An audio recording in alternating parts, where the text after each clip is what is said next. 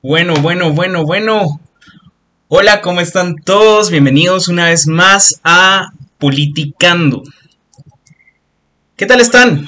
Qué, qué, orgullo poder estar con ustedes una semana más. Mi nombre es Juan Fernando Cibrián y tengo el honor de poder estar aquí con este gran, gran, gran equipo de eh, compañeros que tenemos. Ya, ya llevamos seis episodios. ¡Wow! Cuando comenzamos, eh, creo que nunca nos imaginamos estar en este momento, pero la verdad es que estamos muy motivados. La verdad es que sus comentarios, eh, sus vistas, sus mensajes nos motivan bastante a poder seguir politicando, ¿verdad? Entonces yo le quiero dar la bienvenida. Sergio, ¿cómo estás, mano? Bienvenido. ¿Qué tal, sí, Bien, bien, gracias. ¿Y tú qué tal? Excelente. ¿Qué tal estás hoy? ¿Qué tal tu día? Bien ahí, un poquito cargadito, pero ahí vamos. y mm, bueno, no sé si pasamos, pues si comenzamos porque esta, este programa viene bastante cargadito, creo yo. Eh, sí, pero si quieres primero eh, presentémonos. Marceli, ¿cómo estás? Marceli Valdés. Hola Marceli, ¿qué tal? Hola a todos y todas, espero que se encuentren muy bien. Pues aquí compartiendo un jueves más este espacio para que podamos platicar. Hoy andamos cargadísimos, entonces espero estén escuchándonos atentamente.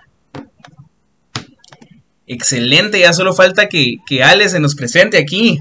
Ale, ¿estás conectada? Pero bueno, si Ale no está en este momento, igual va a estar con nosotros compartiendo ciertos temas más adelante. a mí me gustaría pasar al primer tema de la noche, que es la coyuntura en Guatemala. ¿Qué está sucediendo en Guatemala? Y para eso tengo a mi compañero Sergio y mi compañera Marceli que les van a estar contando un poquito el resumen de lo que pasó esta semana en Guatemala. Los escuchamos, chicos.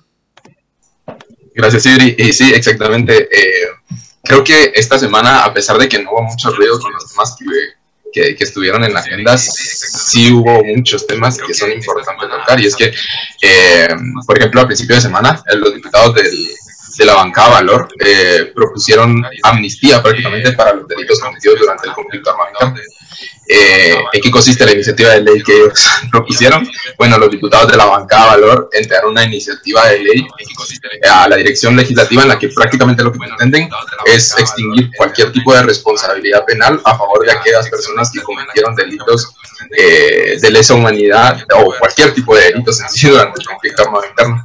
El proyecto lo denominan la Ley de Consolidación de la Paz y Reconciliación y consta de siete artículos. Y bueno, en general la propuesta lo que busca es liberar la responsabilidad penal eh, a todos los implicados en delitos cometidos desde el 20 de noviembre de 1960 hasta la firma de los acuerdos de paz para el, eh, el 29 de diciembre de 1996. Eh, y en el artículo 2 del, de, la iniciativa de, de, ley establecen que se aplicaría a toda persona que participó, ya sea directa o indirectamente, dentro del conflicto armado interno. Y bueno, eh, también eh, dentro de los artículos eh, de la iniciativa de ley se busca también considerar nula toda aquella sentencia, resolución o disposición que contravenga esta ley y que todo juez, todo juez que no cumpla con ella estará cometiendo un delito de desacato. Y bueno, este no es el primer intento del, que hay en el Congreso por lograr una amnistía eh, contra estos delitos. Ya la Corte de Constitucionalidad otorgó un amparo en 2019 eh, para suspender la aprobación de la ley llamada Reconciliación Nacional, en la que se prácticamente lo, que se quería era eh, declarar una ley de amnistía igualmente para los delitos cometidos durante el conflicto armado interno. Y bueno, llama la atención principalmente el contexto en el que sale esta, esta, esta iniciativa de ley, puesto que eh, surge justo en el momento cuando hace dos semanas capturaron a 12 vinculados a delitos de lesa humanidad por el caso del diario militar que les comentamos la semana pasada y que pueden pasar a ver nuestro capítulo de la semana pasada para poder contextualizarse un poco mejor. Y bueno, con esto, con esta iniciativa, eh, estaríamos eh, prácticamente eh, ya, ya no podríamos ver este tipo, las acciones como las que sucedieron ayer, que el juez de mayor riesgo, Miguel Ángel Galvez, resolvió ligar a proceso penal a los seis implicados, seis de los doce, porque los otros seis se eh, todavía no han tenido su, su, audiencia de primera declaración, pero se ligó a proceso a los primeros seis militares eh, retirados por el caso del diario militar. Por la comisión de, por la, sí, por la comisión de delitos de deberes de humanidad, asesinato, asesinato de grado tentativo y por desaparición forzada. Y bueno, con esto podemos ver cómo nuestros diputados eh, verdaderamente conocen muy poco acerca de derechos humanos, conocen muy poco acerca de la Constitución, conocen muy poco acerca de los tratados internacionales que existen en materia de derechos humanos y que eh, deberían de ser los principales protectores y garantes del, del derecho dentro del, de, de, nuestro país y, vemos como prácticamente lo que intentan es dar una vuelta a la página, dejar eh, todas las heridas, todas las cicatrices que ha dejado el, conflicto armado interno por detrás y pasar la página cuando en realidad eh, podemos ver que aún hay muchas personas eh, guatemaltecos y guatemaltecas que aún siguen buscando justicia y, y prácticamente se les está negando. Y bueno, ahora eh, hablando de diputados, eh, quería preguntarle a, eh, a Marcelis ¿qué, qué fue lo que sucedió con Juan Francisco Mérida, el diputado del, del partido Vamos. Por favor, Marcelis. Gracias, Sergio, con, con pues, la noticia que nos compartiste. Realmente a mí me impacta realmente los diputados y diputadas que nosotros y nosotras tenemos, porque tal como tú dices, realmente tienen como carencia de conocimiento de básicamente derechos humanos, se podría decir. Entonces, em, pues el ver esas acciones que a lo mejor no fomentan la resiliencia, sin duda que es un dolor para este país, el negar una historia que ha sido muy trascendental y que también define mucho la coyuntura actual que tenemos. Y pues bueno, para darle continuidad a la intro que tú me diste a mí, pues bueno, yo les voy a compartir un caso que sonó bastante en Twitter. Y fue este el caso de Juan Francisco Mérida, que es diputado del partido Vamos, que básicamente entraron a su casa a robarle 400 mil quetzales, que o sea, tenía en efectivo en su casa, ¿no? Y justamente esto pasó dos días después de que él lo había ido a sacar del banco. La cuestión es que eh, Obviamente, digamos, una unidad especializada del Ministerio Público, al igual que junto a la Policía Nacional Civil, se encargan de buscar básicamente a quienes robaron su dinero y si los encontraron. Realmente eran dos mujeres y un hombre quienes habían entrado a su casa a robar, pero digamos la, la cuestionante aquí, que obviamente no hay que desmeritar pues el caso de la delincuencia en el país, que obviamente tiene otra, otro contexto y otras connotaciones, ¿verdad? O sea, vamos a hablar de temas sociopolíticos, económicos, pero lo relevante aquí, digamos, ¿por qué un diputado tiene 400 mil quetzales en efectivo en su casa? Porque es menos seguro a que esté, por ejemplo, en el banco y va a ser una, no sé, una compra, una transacción, un, un negocio. Realmente muchos de esos cuestionantes quedaron, pues, digamos, a la deriva o al aire, ¿verdad? O sea, ¿para qué era el dinero? Y para iniciar, ¿dónde había sacado tanto dinero? Que eso era algo que pues dejó con muchos cuestionantes a la ciudadanía y obviamente cuando digamos se quiso fiscalizar el proceso y pedirle respuestas a la Policía Nacional, decían que básicamente eh, esa información todavía no la contaban, que esa información no les correspondía y que por ende no podían dar eh, declaraciones. O sea, realmente eso te hace cuestionar, uno, digamos, la transparencia de las situaciones que están sucediendo con personalidades públicas cuando realmente se sabe que esa información técnicamente es pública porque obviamente funcionario, pero también te deja ese interrogante de el dinero. Y creo que esto es como importante resaltar hasta nuestro estimado hashtag de dónde está el dinero. Realmente ese dinero para qué era. O sea, creo que eso es algo importante que muchos y, muchos nos hemos cuestionado, pero realmente, como sucede muchas veces aquí en Guatemala, digamos los casos se intentan silenciar, varias veces sean personalidades que tienen poder o que tienen, digamos, situaciones, o sea, técnicamente oscuras que ocultar, ¿verdad? Pero esa es una de las tendencias que ha pasado esta semana y que nos sigue permitiendo cuestionarnos qué está sucediendo con nuestros funcionarios públicos y qué están haciendo con el dinero del pueblo. Sergio, te dejo otra vez a ti el micrófono y si alguno de ustedes o algunas de ustedes tienen pues ganas de comentarnos un poquito de estas noticias, pueden dejarnos en los comentarios de Sergio, micrófono es tuyo. Gracias Marceli. Y sí, definitivamente, ¿qué está pasando con nuestros funcionarios públicos? Eh, y hoy, pues, el, hoy la noticia que salió fue que Solorzano Fopa y Aníbal Arguello eh, prácticamente quedaron desligados de los de dos de los tres casos a los que se les estaba a los que le estaba ligando el Ministerio Público. El juez Israel Selam eh, procesa penalmente al ex jefe de la Superintendencia de Administración Tributaria Juan Francisco Solorzano Fopa y al ex analista de la CICIG Aníbal Arguella y a otros tres implicados más por el delito de falsedad ideológica con agravación electoral. Sin embargo, eh, quedan desligados y por falta de mérito a los delitos a los que se les acusaban de asociación ilícita y conspiración.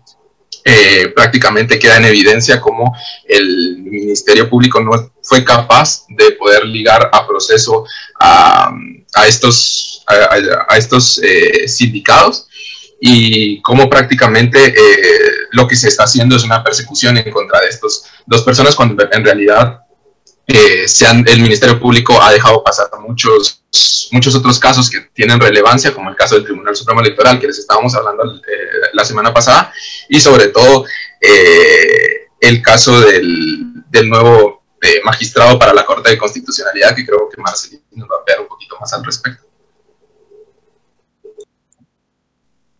Uh, claro que sí, Sergio, y para darle continuidad un poquito a la noticia, y es que justamente hace un par de, días, realmente hace dos días, es que eh, la FESI básicamente saca antejuicio para magistrados de las distintas cortes que tenemos, al igual que para magistrados del Tribunal Supremo Electoral.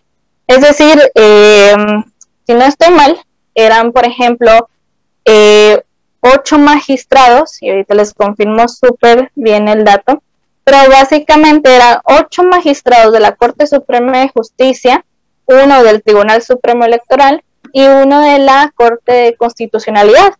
Entonces, básicamente lo, que hace FESI es de que evidencia que, bueno, ellos tienen, eh, digamos, actos ilícitos y entre esos, por ejemplo, está, eh, pues, Pacto de Corruptos, promovido muchísimo por Gustavo Alejos y que básicamente aquí la Fiscalía, eh, pues, evidenció digamos, estas anomalías dentro de sus puestos y básicamente aquí estamos en la espera de su antejuicio. Realmente es curioso de que, eh, digamos, este antejuicio, digamos, se presentó dos días después eh, de la visita de la vicepresidenta Kamala Harris. Entonces, eso es algo muy, muy curioso de, de poder resaltar porque, digamos, sí hubo como un lapso de espera que una personalidad que, bueno, últimamente ha tenido bastante resonancia acá en el país, pues tuvieron que básicamente esperar que, partiera o que básicamente se desanexara del contexto guatemalteco para que también saliera pues a la luz estos casos. Y es muy curioso porque uno pensaría que, pues bueno, estamos hablando del Ministerio Público y ya sabemos toda la trayectoria que tienen de estar silenciando los casos de corrupción, pero hay que rescatar que la Fiscalía pues eh, contra la corrupción, FESI, ha tenido eh, un papel bastante relevante en la coyuntura guatemalteca, en especial en los casos de corrupción, porque es esa unidad que se ha atrevido a hacer las alianzas y las investigaciones con personalidades que muchas veces no se intenta desviar por los pactos que tiene, por los contactos que tiene y las estrategias que tiene. Entonces yo creo que eso es algo importante de resaltar que básicamente todavía contamos con un actor político dando la cara y evidenciando la corrupción que se maneja en el país y también eso nos invita a estar atentos a todos y todas, a estar fiscalizando estos procesos para que realmente se cumpla la justicia social que se debe. Sergio. ¿Algo más que quisieses agregar a nuestros titulares nacionales? No, yo creo que ahí lo podemos ir dejando, aunque creo que tenemos todavía un titular más, y que es sumamente importante también. Eh, y pues como tú lo mencionabas, la visita de Kamala Harris y Alejandro Castillo, ¿estás por ahí, creo yo? Te presento, te puedes presentar, ¿cómo estás? Hola, ¿qué tal están? De verdad que todo muy interesante lo que ha sucedido en el país estos días. Nos tienen todos pendientes de qué nueva noticia habrá el día de hoy, ¿verdad? Justamente la hablábamos con Marceli de que cuesta un poco mantenerse al día porque medio estás leyendo una noticia de el día de ayer cuando ya hay otras tres cosas que sucedieron en el país, ¿verdad? Entonces, gracias por el día de 3 de 5. Uno va entendiendo más o menos de qué es el antejuicio cuando ya hubo otro proceso ya eh, está sucediendo, ¿verdad?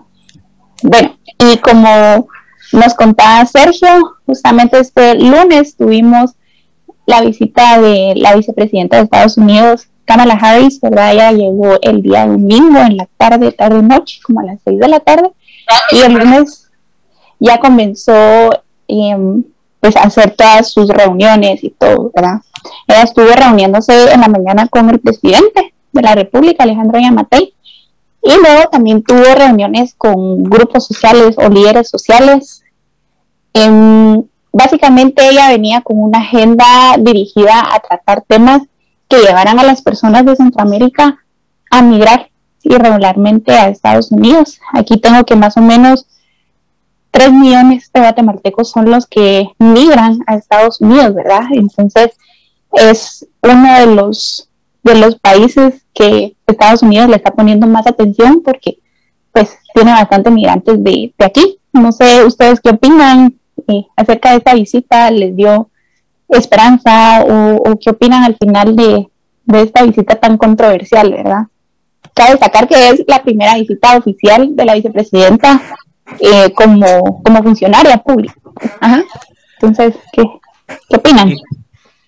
Primero que, que, que mi opinión, Ale, quiero decir que estamos leyendo los comentarios en Facebook, estamos leyendo los comentarios en Instagram, estamos muy emocionados con este capítulo, la verdad, porque tenemos a un súper invitado, la verdad. Yo eh, recibí clases con el invitado que viene después de este segmento y estoy muy emocionado para que ustedes lo escuchen, la verdad, yo creo que van a aprender bastante de esto. Yo quiero decirte, Ale, de que yo estoy bastante contento con la visita de Kamala Harris. De hecho, eh, yo he sido un seguidor de la campaña de Biden tengo mi gorra de Biden Harris desde la campaña y creo que sí me da, me da bastante esperanza, la verdad. Me da esperanza porque eh, escuchamos principalmente lo del Task Force contra la corrupción. Eh, vimos de que la Casa Blanca eh, básicamente denomina la corrupción como un problema de seguridad nacional. Y vimos después de que la vicepresidenta Kamala Harris anuncia este Task Force también eh, al fiscal general de Estados Unidos hablar de cómo se va a perseguir a estos corruptos y cómo se le van a quitar esos bienes ilícitos. Entonces yo creo que es un claro mensaje para Guatemala, ¿verdad? Para la región, con lo que hemos estado viviendo. Mi compañera Marceli lo mencionaba en su intervención, ¿verdad? Decía de que qué raro de que estos antejuicios se daban justo después de la visita de Kamala Harris.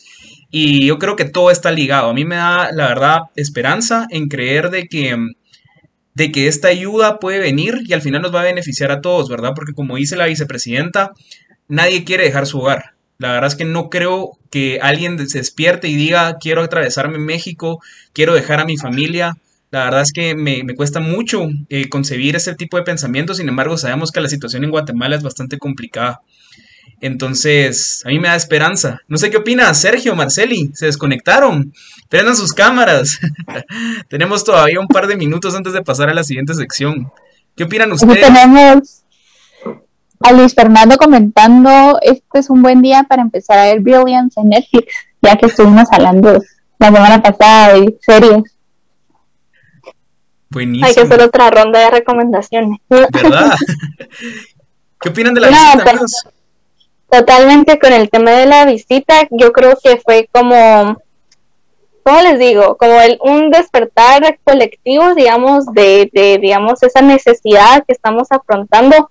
Hay que también entender, digamos, las relaciones que tiene Guatemala con Estados Unidos. Entonces, que eso es como, como una relación un poco compleja, ¿verdad? Entonces, inclusive es de, de también analizar un poquito con la cabeza fría cuáles son los intereses de Estados Unidos con Guatemala porque hay que ser bastante realistas con este tema, ¿verdad? Porque obviamente uno busca como esa relación bastante internacional, digamos, referente a otras intervenciones que hemos tenido, digamos, para, digamos, restaurar un poquito nuestro orden democrático, pero también, eh, digamos, cuál es el papel que va a jugar, eh, digamos, eh, un personaje aquí, en este caso como, como Harris, digamos, la agenda que tiene para el país. Sabemos que tiene la agenda anticorrupción para Centroamérica, pero realmente cuáles son sus planes para implementarlo, también cómo fue, digamos, la, la escucha y la intervención con la ciudadanía guatemalteca y al final cómo va a gestionar con eso, que es importante tenerlo con, con digamos, con esa, con esa cabeza fría. Entonces creo que es importante rescatarlo, pero sin duda despertó en la ciudadanía ese, ese, esa necesidad de volver a, resaltar su voz y decir, oigan, o sea, estamos mal y si bien esto que nos convoque a las calles, aunque también hay que ver que salió este grupo ciudadano contra Harris, contra el gobierno de Biden y ya saben, o sea, el, tema de Harris y Parenthood y todo el rollo, que, o sea, bueno, piensan que esas cosas son bien ficticias, pero es un mundo surreal, pero estamos en Guatemala mucha. Así que tenemos población polarizada, pero al final hay que ver los intereses que sean más beneficiosos para el país. No sé qué opinan ustedes. Yo, yo quería agregar... ¿Ah? Ah, dale. Yo... agregar de que luego de la reunión con Harris, el presidente de Guatemala tenía una reunión con diferentes medios, entre ellos con Fox News, que sabemos que Fox News pues representa a la parte republicana, ¿verdad? A la parte trompista en Estados Unidos. Eh, y en su reunión pues básicamente salió en el show de Hannity. Para quienes siguen un poquito la política gringa saben que Hannity es Trump supporter así a tope. Y dice que la migración es culpa de las políticas de Biden y de Harris. Eso básicamente fue lo que dijo en Fox News. Yo, eso para mí es una suma eso suma la polarización que hay no solo en Guatemala, sino que en Estados Unidos también. Tenemos un minuto, Sergio, no te hemos escuchado.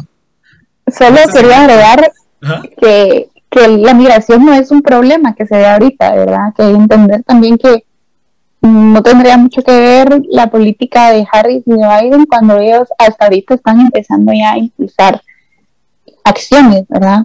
Entonces, contanos, Sergio, ¿qué opinas? No, sí, yo en la misma línea. O sea, hoy también algunos exdiputados, no vamos a mencionar nombres porque la verdad es que qué vergüenza, pero que incluso le echaron la culpa a, que en Estados Unidos eh, se pudiera abortar y que ese era el problema de por qué las migraciones se dan aquí en Guatemala, la verdad, un poco un poco raro ahí su razonamiento, ¿verdad? Pero yo soy de la misma idea, soy un poquito escéptico también con la visita de Kamala Harris y creo que hay que verla bastante desde el el punto de vista del interés que tiene Estados Unidos en Guatemala, porque mm, definitivamente ellos están, no es que nos estén ayudando por cooperar, porque sí, porque digan, ay, los guatemaltecos eh, necesitan ayuda y los vamos a ayudar, o sea, es porque hasta cierto punto los intereses estadounidenses están viendo afectados por la migración y hasta cierto punto ese interés se alinea con los intereses guatemaltecos. En el momento en el que dejen de alinearse, eh, muy probablemente veamos que Estados Unidos eh, nos dé la espalda, pues. Y entonces eso es lo que hay que, hay que ir viendo las cosas con el mayor realismo posible, porque al final el, el, las posibilidades de salir de los problemas que tenemos los guatemaltecos y guatemaltecas están en nuestras manos, no en las manos de, de, los extranjeros. Eso es lo que yo pienso. Acertadísimo, Sergio. Y yo creo que si ya no hay más opiniones y por cuestiones de tiempo, podemos avanzar con la siguiente parte de este programa. Eh, no sé si alguien quería tomar la palabra o podemos seguir. Excelente. Bueno, yo estoy muy, muy, muy emocionado porque tengo, tenemos aquí un invitado que nos dio clases a Sergio y a mí, la verdad. Y que nos motivó bastante. Nos, motivó, por lo menos por mí, me motivó bastante en esto de, de estudiar política y de poder hablar de política. Así que sin más preámbulo, Sergio, contanos quién es nuestro invitado. Sí, está bien, sí. Eh, sí, ah, hoy tenemos un gran invitado. Su nombre es Luis Felipe Polo. Él es eh, fundador y presidente del Instituto, del Instituto de Innovación y Desarrollo Humano. Es experto en resolución de conflictos sociales, políticas de prevención, negociación, relaciones comunitarias y derechos humanos. Es doctor en teología y magíster en administración de empresas. Eh, es profesor universitario desde 1998 y conferencista internacional, eh, jefe de división del Banco Interamericano de Desarrollo, oficial de Asuntos Políticos de la Organización de las Naciones Unidas, asesor del Ministro de Justicia y de Derechos Humanos en Perú, jefe nacional de capacitación de la SUNAT en Perú, asesor principal del presidente y vicepresidente de Guatemala en el periodo 2005-2008, y bueno, un largo etcétera, porque su currículum es bastante amplio, la verdad. Y bueno, es un gusto tenerlo aquí, licenciado Luis Felipe Polo creo que está por ahí. Eh, no sé si nos puede hacer el favor de encender su cámara y... No, puedo encender mi cámara porque creo que por ahí me la han bloqueado. Ah, ahorita. Ahorita, ahorita. Ya, ya le, ya le pedí ahí. Excelente. Doctor, ¿cómo se encuentra el día de hoy? Bien, bien, bien. Mira, en, primer lugar, felicitarlos por este espacio de, de, Politicando. Realmente los escuché la semana pasada en un link que, Fernando mandó y me he quedado impresionado no solo de la calidad de, de ustedes, los que conducen este programa, sino de la profundidad del análisis que se hace desde la perspectiva además de, gente joven como ustedes. Así que, que, la verdad me siento en primer lugar honrado de, estar acá como invitado de ustedes y en segundo lugar alentándolos a que, a que continúen por este camino que han emprendido. La única forma en que se haga escuchar la voz de los jóvenes es a través de estos medios y ahora con la tecnología obviamente esto es, esto es mucho mejor. Así que estoy a las órdenes y, y un saludo a todos ustedes. Muchas gracias, doctor. Al doctor Luis Felipe Polo lo tenemos invitado para hablar un poquito de lo que está pasando en el ámbito internacional. Eh, él es peruano, peruano-americano, guatemalteco, si no estoy mal. y eh, um, nos va a contar ahorita un poquito de lo que está sucediendo en Perú con estas elecciones. Pero yo quisiera que Ale nos diera un poquito de contexto antes para que pudiéramos hablar de lleno de estas elecciones que se dieron el domingo. Ale. Bueno, ya el licenciado aquí nos va a ayudar más al análisis, ¿verdad? Pero para darnos un poco de contexto a los que nos están viendo, ¿qué es lo que sucedió esta semana? Pues esta semana se llevaron a cabo elecciones eh, dentro del contexto de Perú y habían dos candidatos que estaban peleando esta presidencia, ¿verdad? Por un lado tenemos el lado conservador con Keiko Fujimori y del otro lado tenemos eh, al izquierdista, ¿verdad? Pedro Castillo.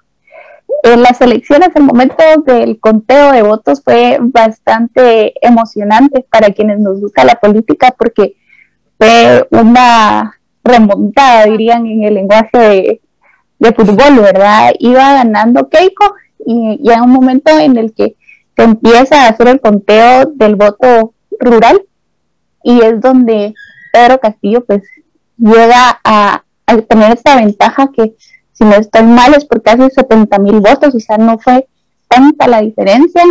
Eh, sin embargo, sí, eran dos opciones un poco, un poco interesantes, ¿verdad? Tenemos a Keiko por un lado que, por ejemplo, ahorita que ella pierde las elecciones, la están procesando por un caso de relacionado con el caso de Odebrecht, ¿verdad? De eh, lavada de dinero. Entonces, vemos como si ella hubiese llegado a la presidencia, qué nivel de candidato se tenía, ¿verdad? En Perú. Y por otro lado, que Pedro Castillo también ha tenido como un poco de críticas desde el lado conservador, ¿verdad? Obviamente. Pero es, ese es más o menos el panorama. Yo pues ya le dejaré la palabra al iniciado para que nos hable más de, de esta situación. Ok, perfecto. Alejandra, has hecho un resumen increíble de la situación de, la que partimos el día domingo, pero eh, aquí hay un antecedente importante. Eh, en la primera vuelta electoral del mes de abril se presentaron más o menos 18, no más o menos 18 candidatos, de los cuales eh, Pedro Castillo, que fue el que ocupó el primer lugar, sacó casi el 18%, y Keiko Fujimori, que fue la que ocupó el segundo lugar, casi el 13%. Es decir, entre los dos sumaban alrededor del 30%. Es decir, que el 70% de la población no estaba a favor ni de uno ni de otro candidato. Pero el juego de la democracia es este. Eh, Keiko Fujimori, esta es la tercera vez que se lanza de candidata a la presidencia. Eh, incluso la última vez que se lanzó hace cinco años, perdió por 40 mil votos. Y es hasta hoy que todavía no reconoce que haya perdido esas elecciones. Eh, el, antecedente a todo este proceso electoral es la gran polarización que existe en estos momentos en Perú. Es decir, pasada a segunda vuelta los dos candidatos, pues la gente tenía que decidir entre ambas posturas. La postura de izquierda, que representa el profesor Pedro Castillo, y la postura de derecha conservadora de Keiko Fujimori, que está apoyada además por la mayoría de los partidos políticos que no llegaron a la segunda vuelta y que tienen una ala conservadora, agregado a participaciones públicas, por ejemplo, de, Mario Vargas Llosa, de Leopoldo López, que el venezolano eh, contrario a Maduro y, y, con toda la razón, pero ha llegado hasta Perú para hacer campaña en favor de, Keiko Fujimori, y ciertas personalidades que en su momento han sido contrarios al, Fujimorismo, pero contrarios eh, a muerte, por decirlo de alguna manera, que ahora están apoyando a Fujimori.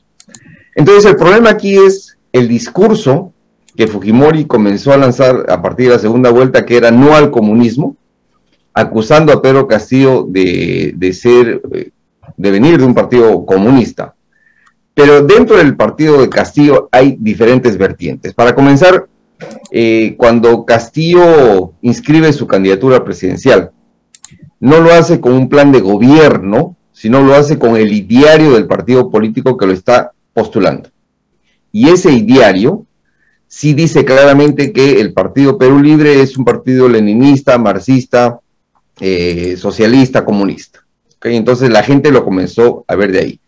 Pero uno lee el plan de gobierno y no es un plan de gobierno, sino es un ideario de un partido político. Pero comenzó a jugarse con ese, con ese plan, digamos, el plan de gobierno. Y lo otro era entonces el marcado, la marcada acusación de que, de que Pedro Castillo representaba al comunismo y que nos iba a llevar o nos puede llevar al modelo de Venezuela. Entonces, eh, lamentablemente en América Latina, nosotros tenemos como mal ejemplo de gobierno izquierdista a Venezuela, con toda la razón además, porque Venezuela, eh, el gobierno de Maduro es una afrenta a la dignidad humana, y eso hay que decirlo así directamente. Pero en América Latina han habido gobiernos de izquierda. Nosotros podemos ver, por ejemplo, la historia de Chile, después de la caída de Pinochet, donde todos los gobiernos han sido de izquierda, excepto el de Piñera, en el periodo anterior y en este periodo de gobierno. En Uruguay también hubieron gobiernos de izquierda, eh, con Tabaré Vázquez y Mujica, incluso Mujica de haber sido guerrillero, haber estado detenido muchísimos años, pasa a ser el presidente.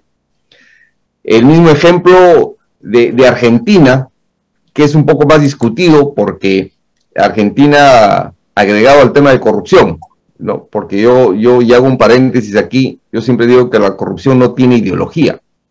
Se roba tanto a la gente de la derecha como de la gente de izquierda, pero ese es, ese es otro tema.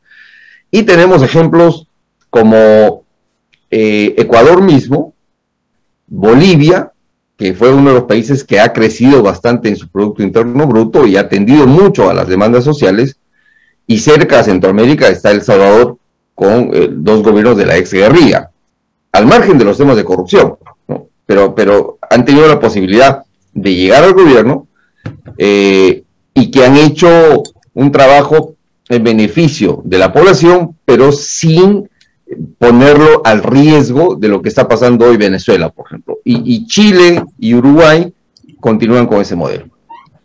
Entonces la campaña en Perú se centró en el Venezuela, en el Venezuela, en el Venezuela, pero nadie salió a decir excepto algunos pocos que salimos, que por qué no darle el beneficio de la duda a Castillo para que Perú pueda convertirse en un gobierno tipo Uruguay o tipo Chile.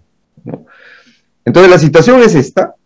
Hasta hace unos momentos ya el, eh, la OMP, la Oficina Nacional de Procesos Electorales, había eh, recibido el 100% de la votación, porque acuérdense que también eh, los peruanos votamos en el exterior, entonces tienen que esperarse a que lleguen esos votos.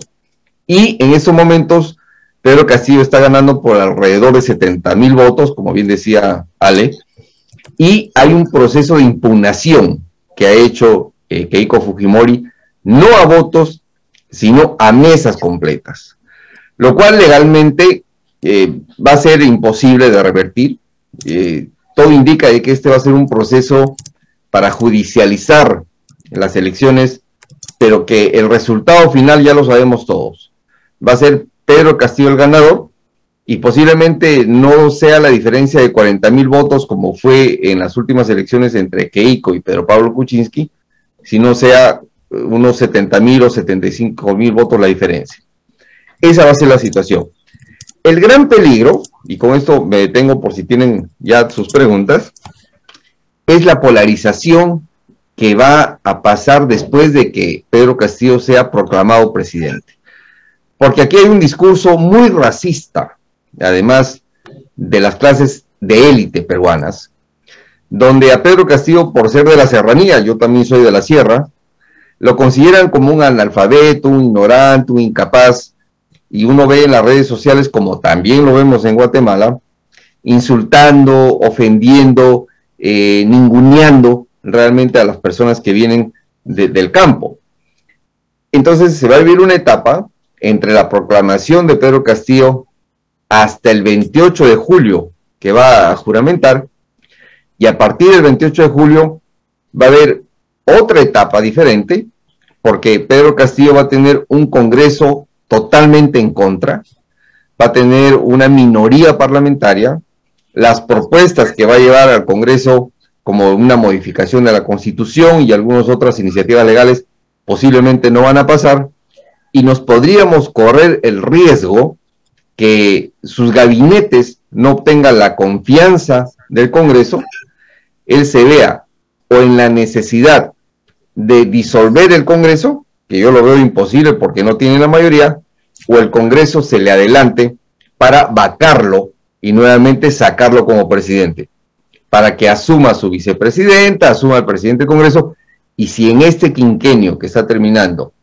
eh, en cinco años, Perú ha tenido cuatro presidentes, pues se correría el riesgo de que en el siguiente quinquenio, 2021-2026, se tenga otros presidentes. Entonces va a depender mucho de las próximas semanas, una vez proclamada la victoria de Pedro Castillo, las conversaciones que tenga con, los líderes del país en, marco de una agenda unitaria, digamos, y que eh, le den el beneficio de la duda. Lamentablemente Keiko Fujimori no, no creo que acepte la derrota. Ella ha firmado, no se imaginan ustedes, compromisos todos los días diciendo de que sí, que le gusta la democracia y que va a aceptar todo, pero Fujimori, Fujimori ya eh, la conocemos como es. Pero había gente que todavía dudaba, que había cambiado. No, la gente no cambia en política, la gente sigue siendo como es. Entonces, además está su proceso legal, como bien decía Ale, el día de hoy. El fiscal ha pedido que se le regrese a la cárcel por haber violado las restricciones que tenía de hablar con testigos de su propio proceso. Y políticamente han coordinado, entonces el fiscal se está agarrando de eso para que regrese a la cárcel. Entonces son son realmente momentos difíciles, complicados, eh, que, donde puede pasar cualquier cosa. Yo inclusive estaba leyendo de que querían apelar inclusive a fraude electoral, ¿verdad? de parte de Fujimori. Sí, han apelado al fraude, eso es lo que están diciendo, pero están hablando de un fraude, eh, no le están hablando de fraude electoral, sino un, posible fraude, pero a propósito hecho, ¿no? Ahora, eh, una de las ventajas que está haciendo la tecnología es que el jurado electoral está poniendo las audiencias públicas, así como estamos ahora, y están enseñando el voto, incluso que está en discordia por el tipo de marca, porque se pasó del, cuadrante, entonces eso lo están discutiendo públicamente y la ciudadanía puede ver efectivamente cómo se está resolviendo. Esa parte de la votación es diferente a las actas. Lo de las actas que quiere impugnar eh, Keiko Fujimori es, por ejemplo, la firma del presidente de la mesa es diferente a su documento de identidad o el número es diferente. Entonces, eh, quiere cuestionar el acta completa y el acta completa representa 200 votos o más.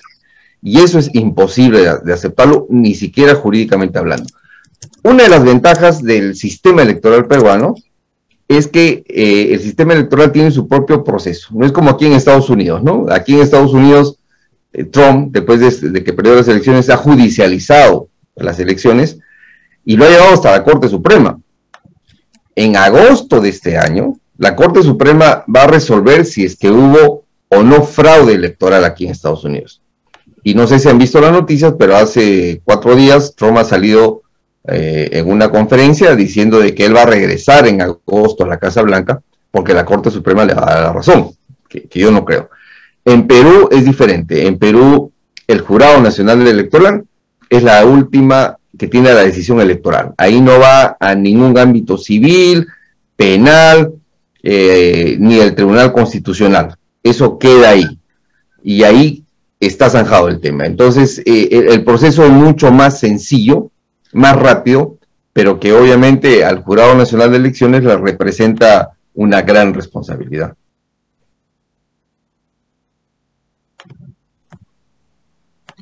Excelente, doctor. Creo que con eso ya tenemos una imagen más amplia, ¿verdad? De lo que está sucediendo en, en Perú, ¿verdad? Que es súper, súper importante. Usted en las clases nos mencionaba ese cambio de presidentes en un solo periodo, ¿verdad? Vimos cómo incluso, corríjame usted, a Vizcarra, cómo le pegaban una cachetada una vez en una manifestación. Creo que era... Fue, fue un congresista. Fue un congresista, correcto. Disculpe. Pero vimos cómo el Congreso desconoció al presidente varias veces, ¿verdad? Incluso el año pasado creo que fueron dos o tres cambios de, presidencia.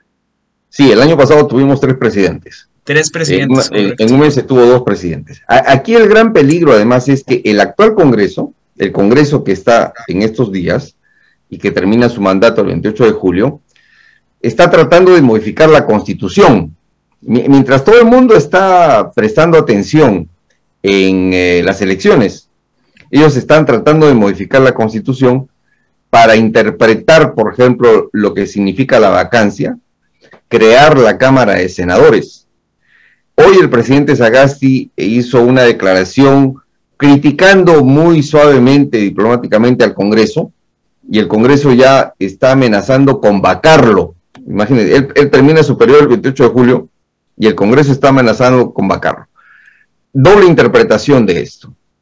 Una, que de repente parte del Congreso está en alianza con Fujimori para poder eh, vacar al presidente, anular las elecciones y convocar unas nuevas elecciones, que esa podría ser una lectura, o la otra lectura es que eh, este Congreso o estos congresistas lo que quieren es que como no existe la reelección inmediata de congresistas, lo que quieren es que a través de una medida transitoria, una vez modificada la constitución por ellos mismos, se abra la Cámara de Senadores y ellos que están saliendo de, diputados, por decirlo de alguna manera, puedan ser candidatos a senadores.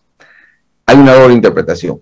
Pero yo creo que, yo, más me tiro a pensar la primera, que hay eh, con, con, el, con todo este discurso contrario a Castillo, yo creo que lo que muchos sectores de la sociedad están buscando es un golpe de Estado. Incluso algunos están levantando la posibilidad de un golpe de Estado. Ya las Fuerzas Armadas han salido, han dicho de que ellos respetan la decisión democrática, pero, pero sí está ese cuco de hacer un golpe de Estado antes de que asuma el poder. Y hay un antecedente en el año 1962, cuando Víctor Raúl Aya de la Torre, que es un connotado político fundador del Partido Aprista, ganó las elecciones en Perú.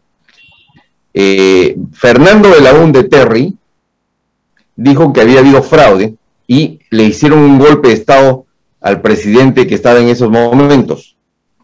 Al hacer de golpe de Estado, tuvieron que convocar a elecciones nuevamente, se persiguió a ella la torre, ya no fue candidato presidencial y ganó Belaunde. Entonces podríamos caer en este mismo juego eh, que ojalá no sea de esta manera porque socavaría absolutamente toda la institucionalidad medio democrática que se está construyendo en América Latina, ¿no? Definitivamente tenemos que eh, estar al tanto de lo que está sucediendo en Perú, eh, nuestro pueblo hermano, la verdad es que al ver tantas manifestaciones el año pasado, en noviembre, con los cambios de presidente, eh, le toca el corazón a uno porque es un pueblo que, bueno, toda Latinoamérica, la verdad, pasa casi los mismos vejámenes, ¿verdad? Casi los mismos abusos de poder. Entonces, eh, podemos entender esta perspectiva de lo que sucede en Perú, viendo también a Guatemala con eh, la corrupción, con los diferentes cambios de gobierno que también hemos tenido. Entonces, definitivamente no podemos de perder de vista lo que sucede en Perú. Nos quedan aproximadamente 15 minutos y yo quisiera tocar el tema de Nicaragua, eh, doctor. Yo les voy a dar un poquito de contexto. Hemos tenido en Nicaragua, que es un poquito más ya en la región centroamericana, eh, dos veces que Ortega ha sido presidente, una de 1979 a 1990, luego pierde la elección contra Chamorro y eh, luego gana la elección de 2007 hasta el día de hoy. Entonces tenemos este régimen sandinista, ¿verdad? Que que ha tomado el control de, Nicaragua por completo. Y lo que hemos visto esta semana es una represión tanto a opositores políticos como a la prensa. Y es bastante, bastante triste porque esta semana, solo en esta semana fueron arrestados cinco líderes opositores Básicamente lo que quiere hacer Ortega es tener una, em, una elección donde solo él participe. Y hemos visto también cómo se ha culpado a la prensa de lavar dinero, de diferentes delitos casi que inventados, para no tener esa oposición eh, eh, en, la prensa, ¿verdad? Que al final de cuentas es uno de los pilares de la democracia. Entonces eh, vemos esto y vemos Guatemala, no estamos tan lejos definitivamente del panorama nicaragüense. Y queríamos preguntarle qué piensa usted de lo que está sucediendo en Nicaragua. Mira, lo de Nicaragua es gravísimo. Es, realmente es gravísimo. Eh, Ortega está casi, como tú bien señalas, Fernando, 15 años en el poder. Eh, es un gobierno que tiene legitimidad interna todavía, todavía, porque tiene una serie de, políticas especiales para, su población. Pero lamentablemente eh, los responsables del abuso y de las violaciones a los derechos humanos de parte de Nicaragua es la misma comunidad internacional. Solo recordemos hace dos años con las protestas callejeras que hubieron en Nicaragua, donde hay un saldo de más o menos 300 muertos. Acuérdense ustedes que eh, algunos obispos tuvieron que salir del país, todavía están fuera del país de Nicaragua, amenazados, eh, disparaban a las iglesias, eh, pero no pasó absolutamente nada nadie dijo nada. La Comisión Interamericana de Derechos Humanos estuvo en Nicaragua, los votaron, hicieron su informe. Eh, los países en general no se manifestaron así tan rotundamente. La OEA, a través de la comisión, hizo lo que tenía que hacer, pero no hizo más. Naciones Unidas no se pronunció. Entonces yo creo que la, posición de, de Ortega debe ser, bueno, aquí mando yo, nadie se meta en mi país, porque yo soy el dueño de esta chaca, ¿no? Una cosa de esas. Entonces, al, al, ver de que no hay una consecuencia de las acciones de gobierno, Ortega está haciendo lo que está haciendo.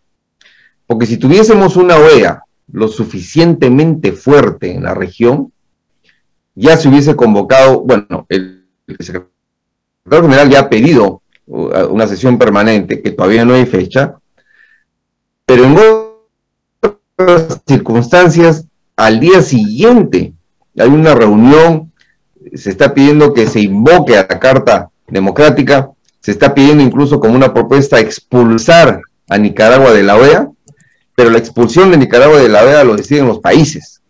Y la correlación de fuerzas que existe en estos momentos no creo que permitan que Nicaragua sea expulsada de la OEA.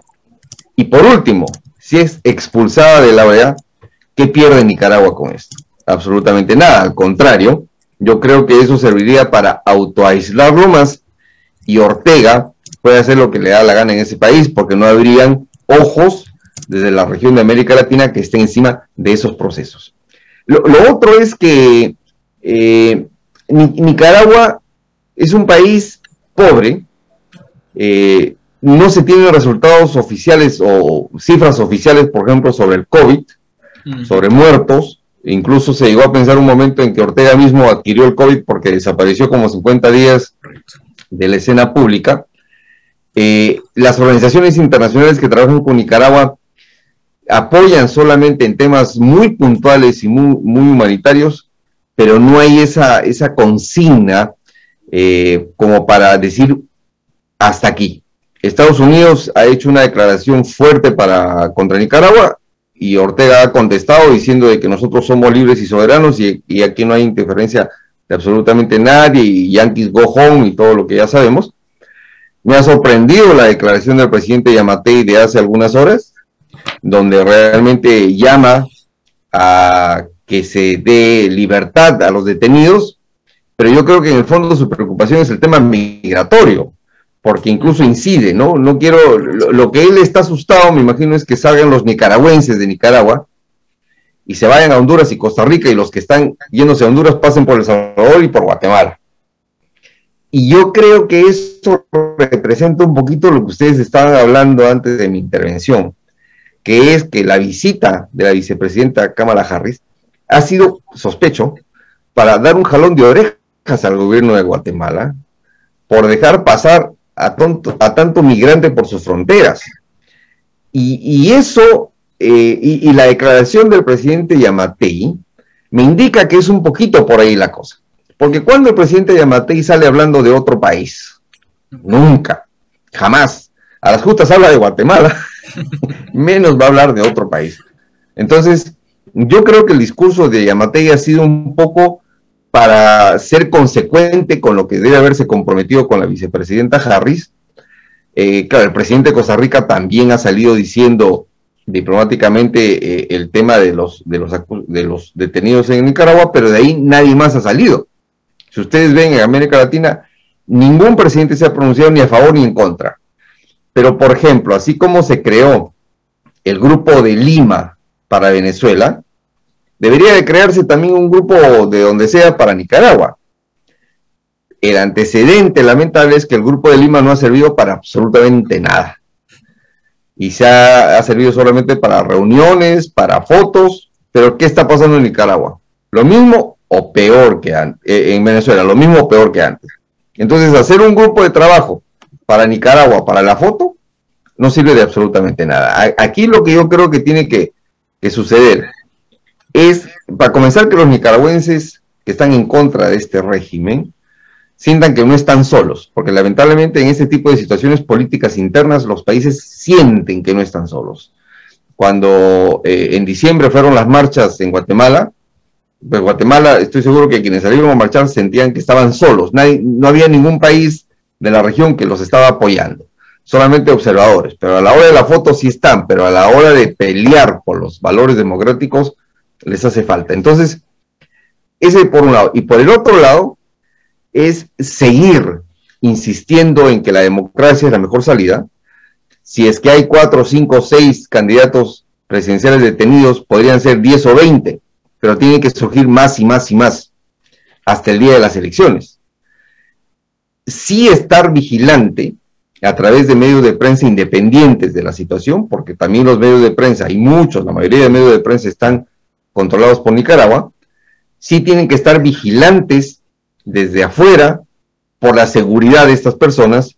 Y, como alguien lo decía, eh, aquí tiene que haber una salida de Ortega o por las buenas o por las malas, que podría salir una, podría ser una salida negociada el 7 de noviembre, digamos que no se presenta en las elecciones, que haga una cosa transparente, que le dé ciertos privilegios e inmunidad, pero eh, políticamente es diferente a pensar desde la base del pueblo. ¿no? Y ese es el otro problema. Si uno va a los, al interior de Nicaragua, realmente la gente está contenta con, con Ortega. Entonces, ¿cómo explicarle a esas personas que están sacando a su presidente que les da de todo? Y de repente en la capital es donde es el problema. Entonces aquí volvemos a lo que, lo que ustedes mencionaban, la región de América Latina en la mayoría de los países se divide entre la capital y el resto del país. Guatemala se divide entre ciudad capital y el resto del país. Creen los políticos que solamente gobiernan para la capital, pero se olvidan de lo que pasa ahí, se olvidan de los problemas. Pasa en Nicaragua, en Perú ha pasado, por eso son los resultados electorales, Bolivia, Chile ha pasado, también por eso hay todo este movimiento de cambio a la constitución, Argentina mismo, y, el resultado es que no salió reelecto Macri, por ejemplo. Brasil está en un, en un realmente holladero porque eh, hay muchas manifestaciones en estos días contra Bolsonaro. Eh, y vemos que tal vez la región más tranquila políticamente hablando era Centroamérica, porque Ortega hacía lo que le daba la gana, en Guatemala sus democracias van pasando, los presidentes van pasando, El Salvador es como república independiente, eh, ahora con su Bitcoin y todo eso, pues se creen ya de otra estratosfera.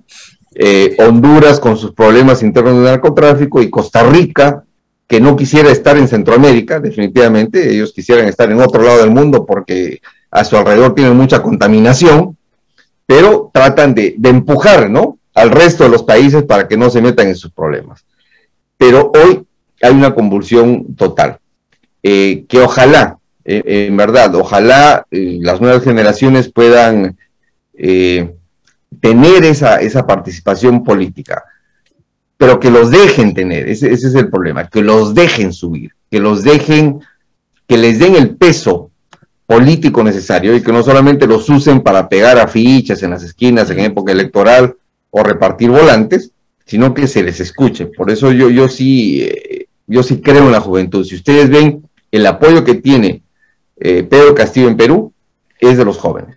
De aquel joven que está en la calle ilustrando los zapatos, de aquel que está vendiendo los periódicos, de aquel joven que está en el interior trabajando en el campo con su padre. Ese es el apoyo. Porque los viejos están apoyando al status quo del Estado. Lo mismo de siempre. Y no quieren perder sus privilegios, entonces va a venir el comunista y nos va a quitar las cosas, cosa que no es así. Entonces, sí es complicado lo de Nicaragua, y yo creo que ahí ustedes, como parte de la región, tienen que estar muy vigilantes. Y, y, de repente me equivoque con Yamatei, de repente lo hizo de muy buena intención sin ninguna segunda, pero, pues yo, yo no creo, yo creo que hay un segundo mensaje por el tema migratorio que lo están eh, persuadiendo a que justamente cumpla con las leyes y que no deje pasar, porque Guatemala es el, última, el último eslabón de la escalera, ¿no es cierto? De que pasa por Guatemala ya se va hasta México. Pues. Y entonces quieren que Guatemala y México ambos sean los que empujen para que no hayan más personas que puedan entrar acá a Estados Unidos, porque déjenme decirles, y con esto termino, es que el éxito del gobierno de Biden, desde que asumió el poder al 20 de enero, ha sido en todo, menos en la política migratoria, porque llegaron muchísimos eh, con el COVID, con los niños que todavía no estaban, claro, obviamente adquirió mucho de lo que había hecho Trump, pero se le escapó un poquito de las manos. Y esto ha sido un problema para la administración en estos días. Entonces ahora están tratando de retomarlo eh, y obviamente los republicanos están aprovechándose de la política migratoria de Biden para atacarlo. Entonces la presencia, por eso es que Biden eh, encomendó a su vicepresidenta y no al secretario de Estado, sino a su vicepresidenta para que se haga cargo directamente, personalmente de estos temas y con un viaje además en específico a Guatemala y a México, no a los otros países de Centroamérica, sino a Guatemala y México. Y eso significa mucho, no solamente para la política interna de Estados Unidos, sino también para la política tanto de Guatemala como de México. Creo que nos deja un panorama completamente eh, diferente del que teníamos acerca de los dos países y creo que es bastante importante darnos cuenta de todos estos elementos porque uno puede pensar, bueno, en Nicaragua existen elecciones, bueno, en Nicaragua existen partidos políticos, entonces hasta cierto punto estamos en una democracia, pero uno se da cuenta que hay muchísimos más elementos eh, que forman parte de una democracia y que uno tiene que ir tomando en cuenta la independencia judicial, el, que la prensa sea, eh, tenga libertad, que no se elimine a la oposición como está pasando en Nicaragua. Y bueno, con lo de Perú también eh, hablar de la necesidad que se tiene de, de reconstruir ese tejido social que que, prácticamente se encuentra deteriorado en toda Latinoamérica y se puede ver reflejado precisamente en esta polarización que precisamente, como se comentaba, eh, la ha venido alimentando incluso los mismos candidatos presidenciales y, e incluso ver cómo esto se presenta como un reto prácticamente para las personas que llegan al poder, porque eh, el que se encuentre con un terreno de tanta polarización evidentemente va a terminar repercutiendo en la gobernabilidad que tenga hasta cierto punto el, presidente, eh, en este caso el, presidente electo de, Perú, ¿verdad? Y bueno, quería agradecerle nada más, creo que con esto nos queda eh, completamente más claro el panorama y, y invitarles a todos los que nos están escuchando a que continúen eh, pendientes de, nuestros, de nuestras redes sociales, de nuestros siguientes programas y sobre todo de eh, la coyuntura tanto nacional como latinoamericana. Muchísimas gracias por la invitación y cuídense mucho. Gracias, gracias licenciado. Bueno, ahí en el, en el chat mirábamos unos eh, mensajitos que le decían magistral, Lick, excelente doctor, doctor Polo, magistral, eh, saludos, dice Alejandra Sofía. Definitivamente em, se ha dado a querer por sus alumnos, yo creo que soy parte de ellos, me motivó mucho a, continuar con esta carrera. Y em, para los que nos escuchan, vamos a estar en Spotify el día de mañana. Bueno, si nos están escuchando en Spotify, pues saludos. Y vamos a estar también en Google Podcast. Así que no se pierdan este, eh, episodio, vuelvan a escuchar, vuelvan a escuchar las opiniones del doctor Luis Felipe Polo. Y muchas gracias, doctor. Seguimos en contacto. No, gracias. Gracias y de verdad felicitaciones. Felicitaciones a ti, Fernando, a Sergio, a Marceli y a Alejandra por esta iniciativa. Eh, y en lo que yo pueda apoyarles, saben que de todo corazón cuenta conmigo. Así que muchísima suerte. Muchas gracias y hasta la próxima. Nos vemos, cuídense. Adiós. Adiós, cuídense. Sí se cortó el live.